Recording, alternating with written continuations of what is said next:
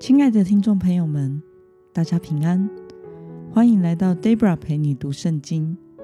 今天是二零二一年十一月十七号。今天我所要分享的是我读经与灵修的心得。我所使用的灵修材料是每日活水。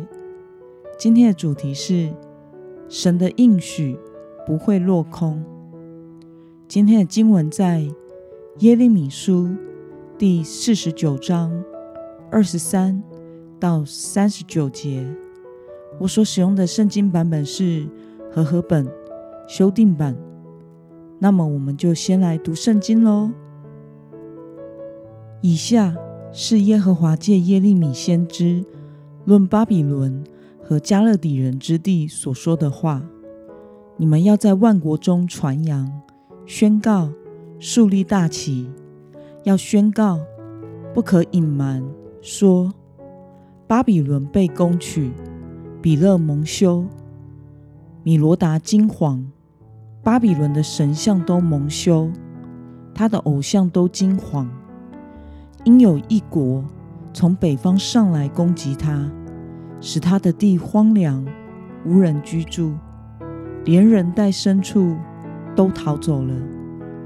在那日，在那时，以色列人要和犹大人同来，随走随哭，寻求耶和华他们的神。这是耶和华说的。他们要问到西安之路，又面向那里说：“来吧。”他们要在永不被遗忘的约中与耶和华联合。我的百姓成了失丧的羊，牧人使他们走迷了路，转入崇山之间。他们从大山走到小山，竟忘了自己安歇之处。凡遇见他们的，就把他们吞灭。敌人说：“我们不算有罪，因他们得罪了那可做真正居所的耶和华，就是他们祖先所仰望的耶和华。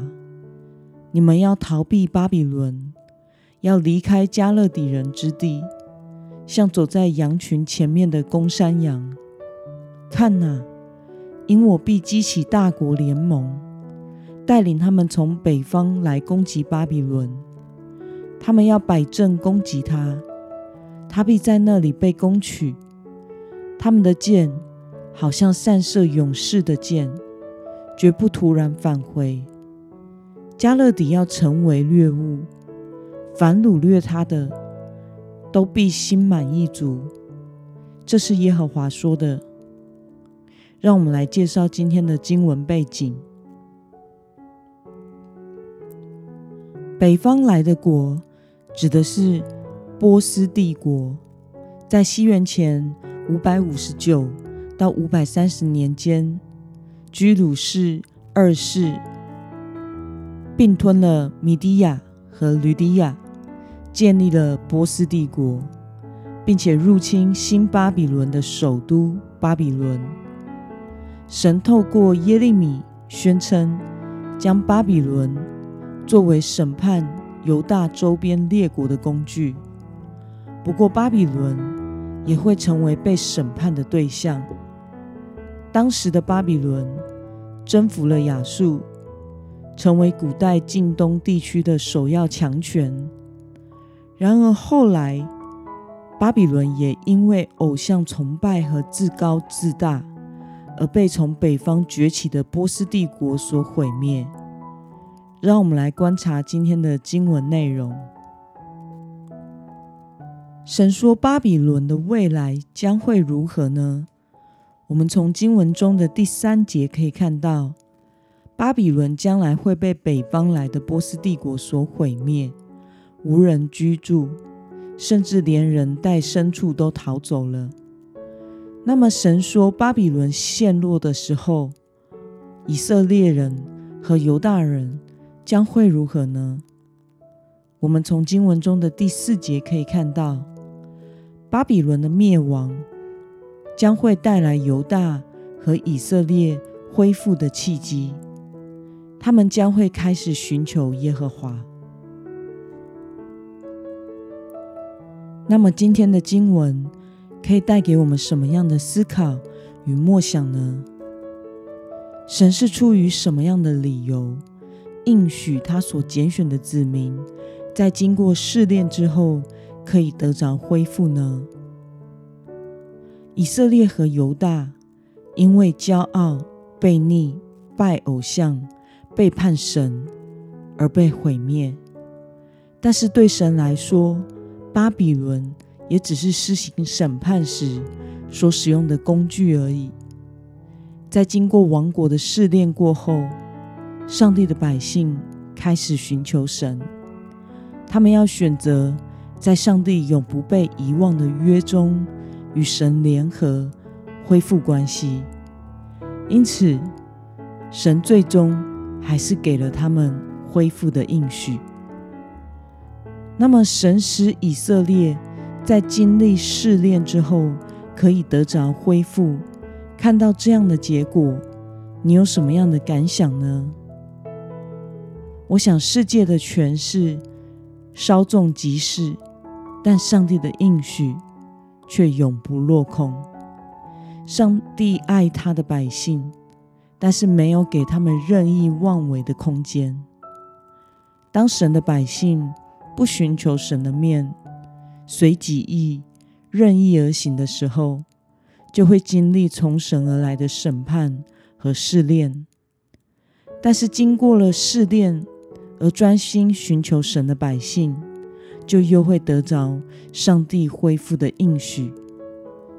其实基督徒的人生信仰之路也是如此，在我们不明白神的心意时，我们需要寻求神的旨意，并且等候神的旨意。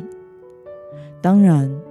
照着我们自己想做的去做，在祷告求神应允我们所求的，永远比等候神的旨意，并且顺服神的旨意要简单容易许多。但是上帝无法使用这样的生命，没有被练过、不成熟的信徒。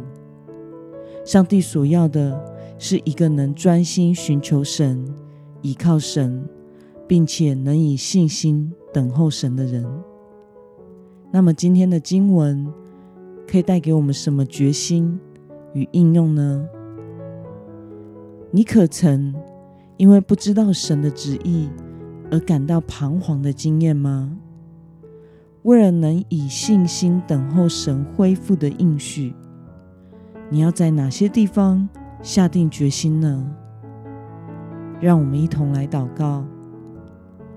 亲爱的天父上帝，感谢你透过今天的经文，使我们看到世上的任何权势都会稍纵而逝，但是只有你是那位应许永不落空的神。环境也只是训练我们的工具，为的是使我们有神儿女该有的样式。求主帮助我们，能天天专心的来跟随你，以信心来等候你的作为，依靠你和顺服你，在每个时刻以你为主。奉耶稣基督的名祷告，阿门。